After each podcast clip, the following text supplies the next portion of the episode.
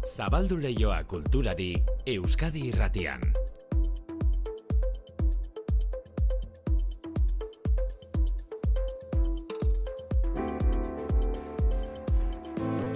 Manu etxe sortu Arratsaldeon. Berdin inigo. Eta kultur lehioa abiatzeko gaur, aurtengo azkena rock festivalera etorriko den talde estatu batuarra Band of Horses. Alatxe da inigo, gazteizko azkena rock eh, festivalak jakinarazi digu Band of Horses, talde estatu batuarra mendi zabalan izango dela, azkena jaialdi egiten den ere muan, hemen musika, inigo, zoretzat.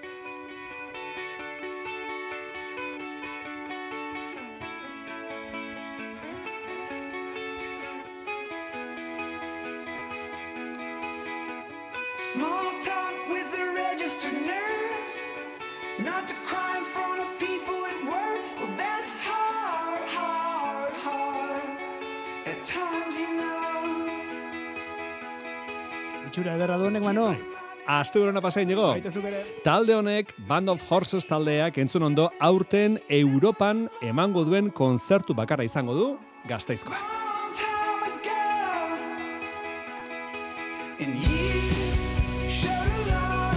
Hauxe ekainean azkena rock festivalean izango den Band of Horses taldearen musika.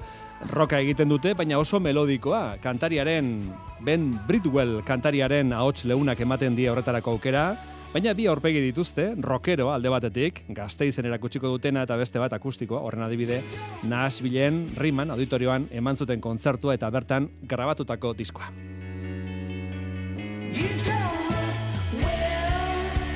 E, Band of Horses talde Amerikaraz gain, gazteizko jaial diretorriko diren beste izen batzuk, aurreatu dituzte, Mavis Staples, kantaria, soul kantaria, El Seven, Red Cross, Warren Haynes eta abar. Eta gogoratu, lehendik emanda zituztela gazteizten izango diren beste batzuk, Queens of the Stone Age edota Sheryl Crow. Aurtengo jaialdirako bonoak salgai dituzue eta egun soltetarako sarrerak berriz, datorren aste azkenean goizeko amartan salgai egun solteetarako sarrerak. Gainera talde bakoitza zein egunetan jakiteko modua ere badago, esate baterako, ekainaren hogeian, ostegunarekin, James Addiction izango da gazteizen, ekainaren hogeita batean Queens of the Stone Age, eta lehen aipatu dugun, eta etzuten ari garen Band of Horses hau, ekainaren hogeita bien larun batarekin. Azpin baratzeko bestea, Euskal Presentzia handia, PLT, Espalak, Txopet, Brigade Loko, Lehendakariz Muertos eta bar guztiak azkena rock jaialdian. Ostirala izanik kultura agenda oso betea daukagu eta mundu guztiak gustora usteko moduan gainera, koke maila, kantauren madrildarra, kantautoren madrildarra, aunque estemos muertos bira egiten ari da estatuan, gaur gauean Bilboko Santana hogeita zazpi areton ariko da maila, eta bihar tuterako gaztanbide antzokian. Estiloa erabat aldatuz, organo emanaldia gaur azkoitiko parrokian, eta lehendabiziko lerroko interpretea gainera, Bartzelonako Sagrada Familiako organu jotzailea dator, Juan de la Riba, Castellon darra, beste organo jotzaile bati, Anabelen Garziari eskatu diogu Juan de la Riba zazalpena entzun. Egia esateko Juan aspaldi daukagu laguna hemen, Juanek ezagutzen ditu gure organo guztiak, gure ondaria ezagutzen du oso ondo, Juan kasik hemengoa da, bera, baina era berean oso famatua da mundu mailan. Orduan, e, ba, guretzako beti da ohore bat, hain e, organista ona, hain gertu edukitzea eta gainera urtean zehar, ba, gutxien ez bitan etortzen da honea, bai. Ba, azkoitiko parrokian gaur organo emanaldia. Donostian gaur geldialdia, Victoria Eugenian Jon Maiak kantu berri bat gara diskoa erakutsiz egiten ari den biran. Aurten, e, aurten aipatu beharreko bi erakusketa ere bai, artean Gasteizen, Montermoson, Leire Arraizaren unibersoa eta Iruñeko zitadelan Alfredo Sada elkartekoen erakusketa. Hau guztia eta gehiago gaurko menuan eta nola ez, goia sarien biharko banaketari begiratuko diogu, e, Valladolid irira abietu aurretik Mikel Jarzak azalduko digu Euskal Presentzia nabarmena izango dutela aurtengo sari hauek. Azken itzala ere, azken erabakia, bihar gauean. Euskadi irratian kultur leioa. Manu etxe sortu.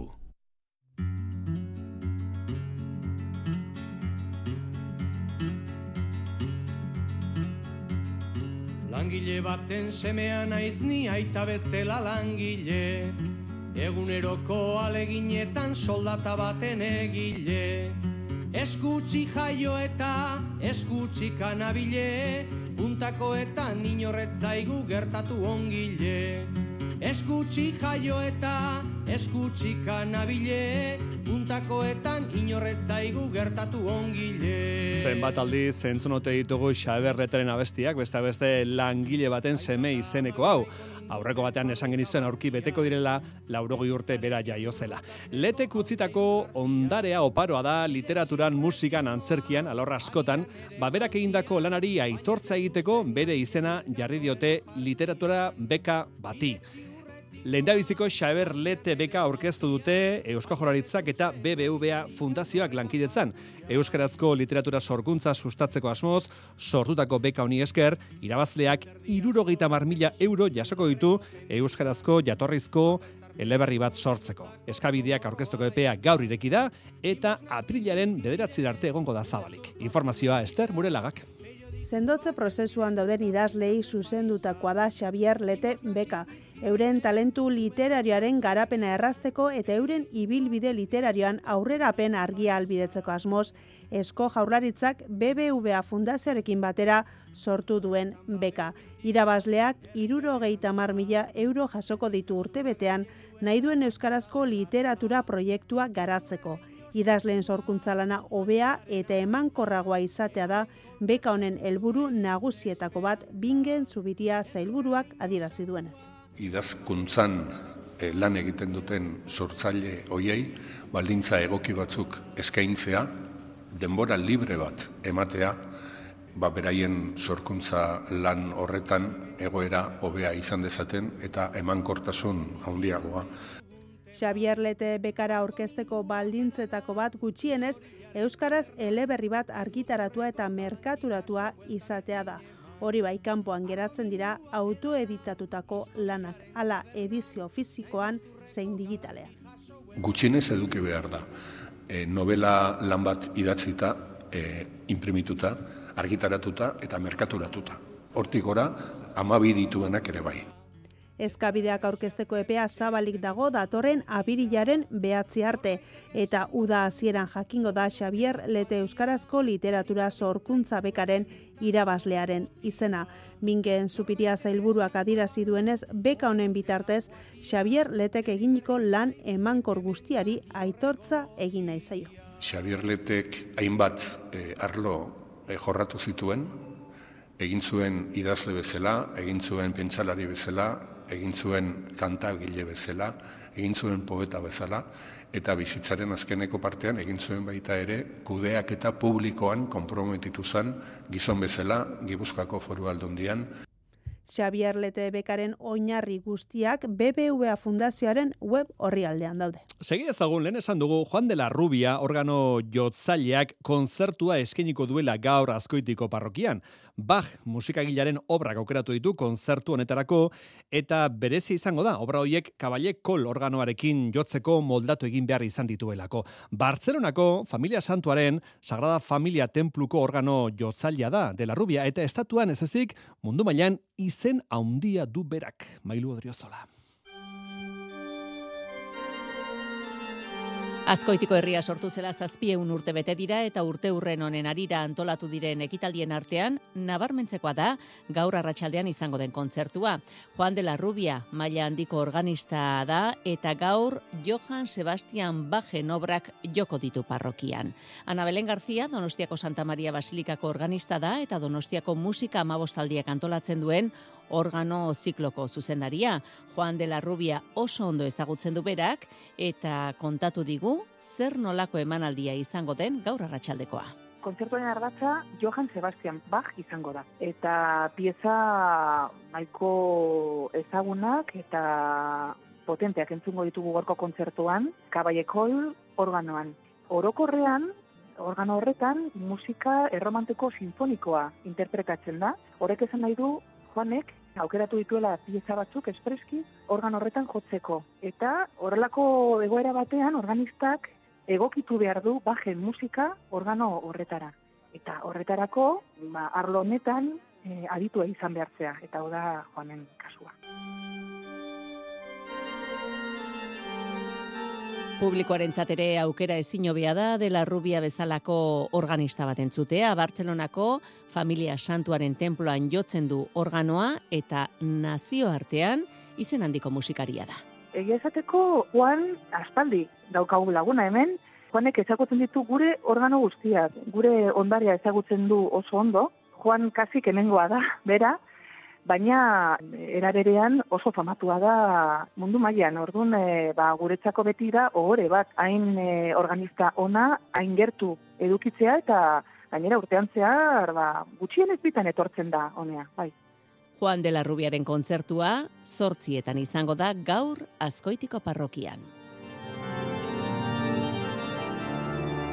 Hori gaur eta bihar berriz kontzertua Donostian musikenen, musikeneko orkestra sinfonikoaren eskutik. Orkestra sinfonikoak musikenen kontzertu emango du bihar Pablo González, zuzendari Asturiarraren gidaritzapean. Asturiarrak gidatutako kontzertu honetan erromantizismo garaiko bi obra joko dituzte Max Bruck Alemaniarraren biolinerako kontzertua eta Hector Berlioz Frantziarraren sinfonia fantastikoa. Kontzertua zazpidan hasiko da, musikenen bertan Donostian eta biolin violinista, violin jotzaile bakarlaria Juan de Dios Ruiz. Ainoa agirre.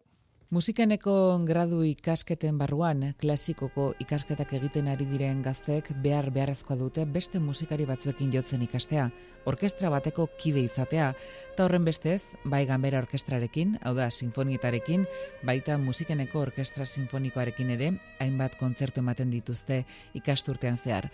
Itxaso Sainz de la Maza, irakaskuntza plangintzako zuzendari ordea da urtean hiru egonaldi dauzkagu gure orkestra sinfonikorako eta aste honetan badaukagu zuzendari gonbidatua izango da Pablo González. Naziarte mailan oso zuzendari ospetsua eta bueno, ba, oso pozik gaude bera okitzagatik, ze bueno, asko kostatu zitzaigun berarekin data kuadratzea, ze bera agenda ba, oso komplikatua da, pilo bat kompromesu dauzkalako. Kontzertuari hasiera emateko Max Bruch konposatzaile alemaniarraren biolinerako lehenengo kontzertua joko dute. Konposatzaile honek berreundik gora obra idatzi zituen, baina bi dira bere musikalan ezagunenak. Eskoziar fantasia eta mila zortzion derurogeita zortziko biolinerako kontzertua. Musikeneko orkestrako ikasleen emanaldian, Juan de Dios Ruiz Andaluziarra izango da, violinista bakarlaria, eta ipatzekoa da, berak aukeratu duela obra hau musikenek urtero antolatzen du bere ikaslentzako bakarlari aketarako lehiaketa bat, eta, bueno, pues, ikasleak arrokesten dira, eta orduan irabazlea izaten dena, pues, badauk aukera urrengo kurtsoan, orkestrarekin bakarlari gisa aritzeko. Eta orduan, ikasle horrek obra hori proposatzen du, eta proposamen hori kontuan eukin da, ba, zuzendariak beste obra batzuk proposatzen ditu e, programa hori betetzeko. Et Pablo horren kasuan, Berliozen Sinfonia Fantastika e, aukeratu zuen. Itxaso zaintzen dela mazak zioskunez, kontzertuaren bigarren zatian joko duten Berliozen Sinfonia Fantastikoa, Pablo González, zuzendari asturiarrak aukeratu du. Frantziar konposatzailearen obra ezagunenetarikoa, hogeita sei urte zituela konposatu zuen eta mila zortzion dagoita marrean Parixen estrenatu zenean aldekoak eta kontrakoak izan zituen. Batzuk liuratuta utzi zituen, beste batzuk aldiz, sutan, aserre. Poema sinfonikoa bost zatitan banatzen da Shakespeareen tragediak bezala, eta sinfonian barrena maite minez burua galtzen duen artista baten bidaia onirikoa kontatzen zaigu. Harriet Smith zaun aktore irlandarra izan zen, berliozi loak enduziona eta komposatzaiaren hitzetan musikalan honen inspirazio iturria.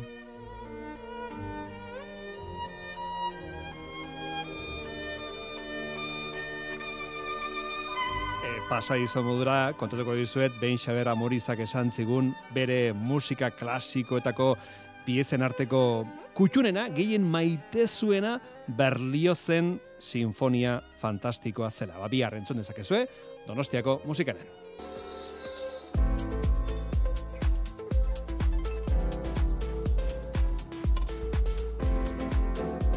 Euskadi irratian, kultur lehioa. Ba, iritsi da eguna, bueno, bezpera iritsi da. Azken asteutan esan dizuegu Valladoliden banatuko dituztela aurten goia sariak, otsailaren amarrean, gaur bederatzi da, beraz, gaur bezpera da. e, Valladolidera abiatu aurretik Mikel Jarzarekin hitz egiteko tartea hartu dugu, beraz tarte hau grabatuta dago, eh?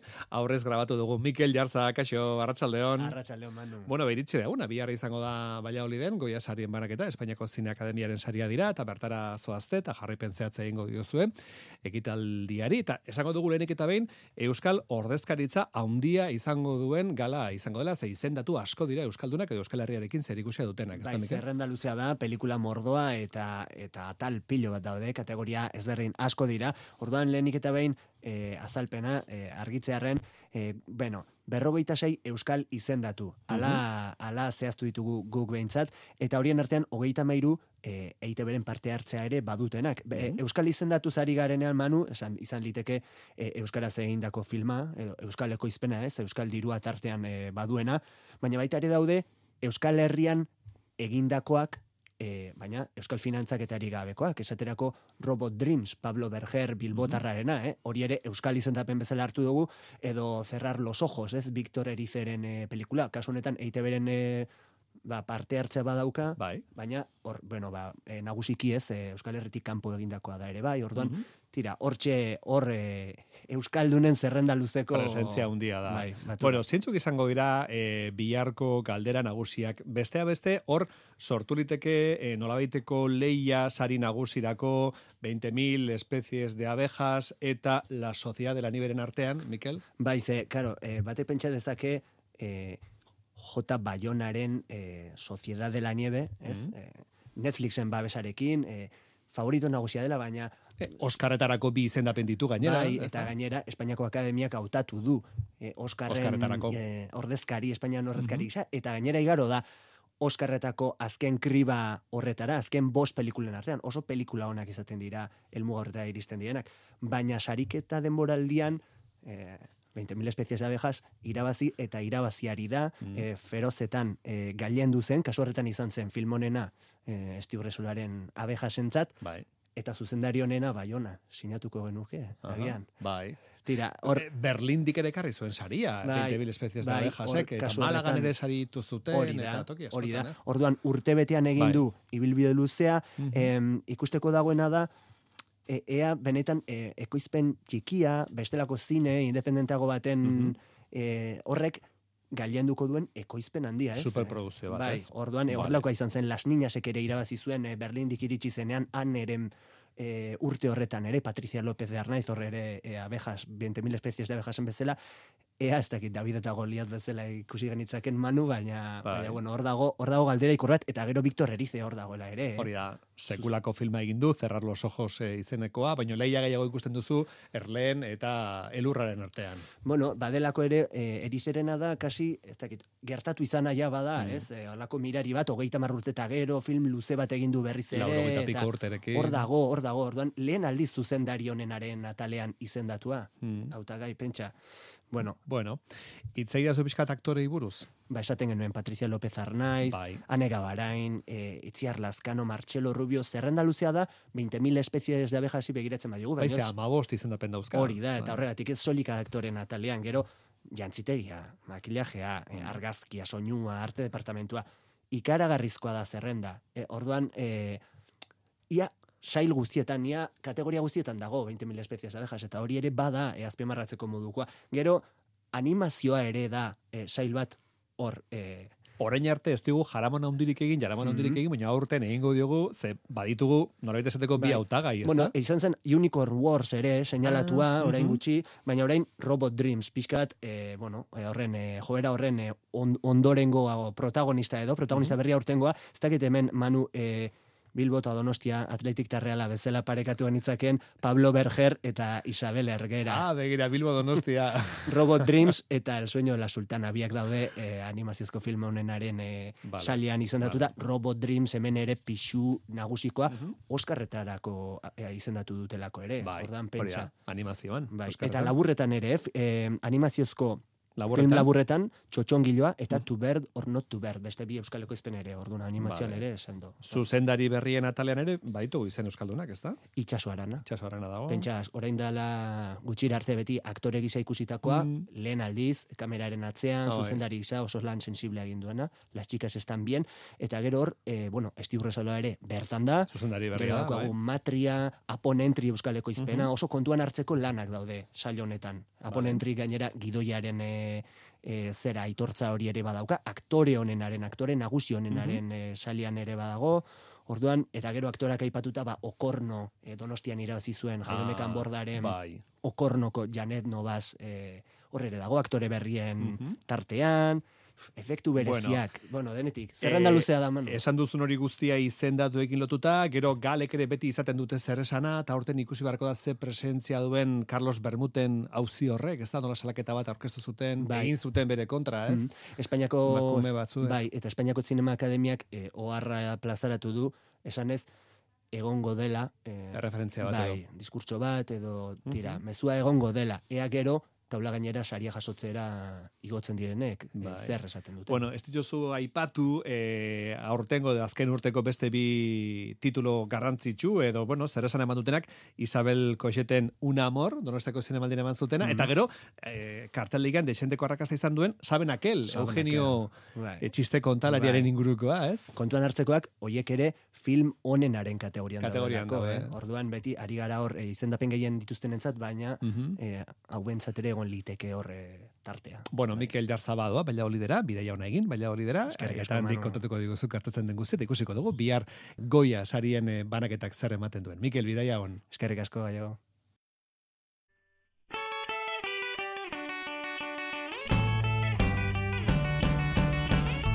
Bueno, ez dago zalantzarik zinearen asteburua dau, goia sariena, orentxe Mikelekin astartu dugun gixan. Eta esango dugu, e, goia sarietan egongo diren film asko berriz ere karteldegira itzuli direla, adibidez Robot Dreams, edo 20.000 especies de abejas berriz ere karteldegian ditugu, e, labetik atera berri diren pelikulen ondoan. Iker Zabala, Iker Kaixo, arratsaldeon. Bueno, azkar azkar guazen astonetako birpasa egitera. Azkar esan diazu, ez da? Ba, ni Bai. beti zure esanetara, Manu. Ea ba.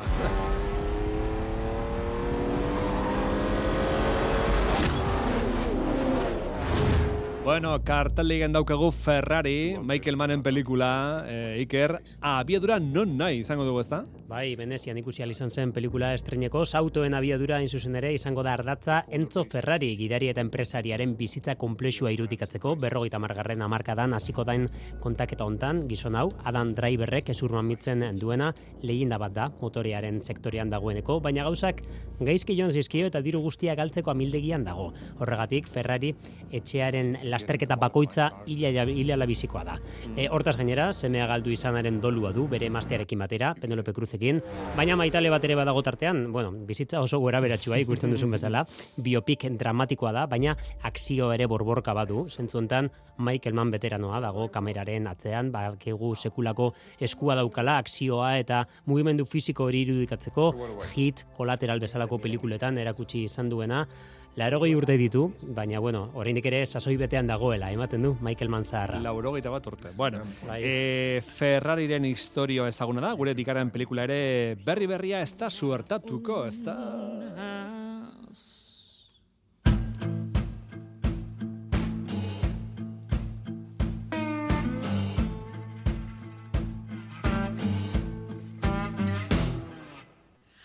The Purple Color, purpura kolorea, baina nola, abestiekin, Iker? Bai, bai, novel eta pelikularen berrirakurketa bat da. Osagai lirikoekin, osagai, bueno, e, abestiak eta tarteko plazaratuko dena memorian dugu. Aurreko bertsioa Steven Spielbergek zuzendu zuena, mila bederatzen da larogeita bostean. Hemen zuzendaria Sam Blitz, basauale da, ia hasi berria. Baina Spielberg ere tartean da, ekoizle bezala. E, azken ematen du azken gareetan historio zaharrei bueltaka dabilela, Spielberg. Bueno, hogei bigarren mendeko historia da hau. Estatu batuetako hegoaldean neska gazte batek bizitza ezin gogorragoa darama, aitaren tratu txarrak jasotzen ditu, gizon nagusiago batekin eskotzera behartzen dute, Mhm. eta bere fantasiarik sutsuenean jazz kantari arrakastatsua izateko ametsa dago. Beraz hemen e, nolabait korapilatuko dira arrasakeria, kurdeltasuna eta bertan azalduko da baita ere esenatokien e, dir-dir brillantina hori guztia eta bueno, batartean e, no, hell no bezalako abeste hauek azalduko zezkigu.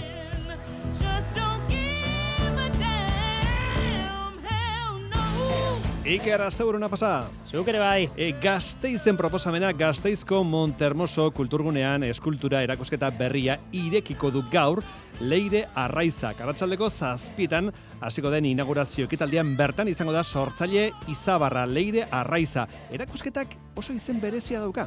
Oier Narbaiza konta iguzu. Neumatikoen ganberak modu ezberdinetan puztu eta biurritu ditu leire arraiza sortzaileak isao isao zutolesni biur erakusketan. Horietako batzuei gainera tentsioa ezarri die porlanezko pixu batzuen bidez. Airea da bere eskulturak eraikitzeko material garrantzitsuenetako bat, gurpil ganberetan aire apur bat egon arren, biurritu egin daitezke, forma berriak sortu ez hori bakarrik, solidotasuna dute. Arraizarentzat jolas moduko bat da.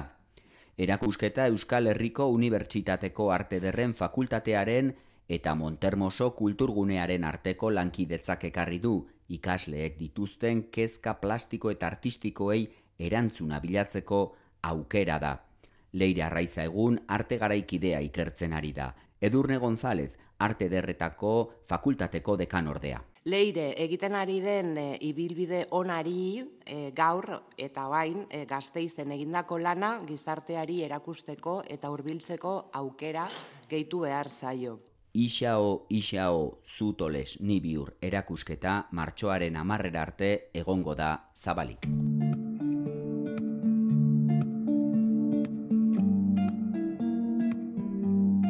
agendatik hartu dugun bestea, Euskal Talde Veteranoa, Otsalde taldea, taula gainean izango dugu gaur, Angelun Laperle aretoan, iturrien lilura azken diskoarekin emango dute konzertua Otsalde taldekoek, folk iturrietatik edaten dute, eta ahots ugari erabiltzen dituzte Otsalde taldekoak gaur ratsaldean Angelun Laperle aretoan.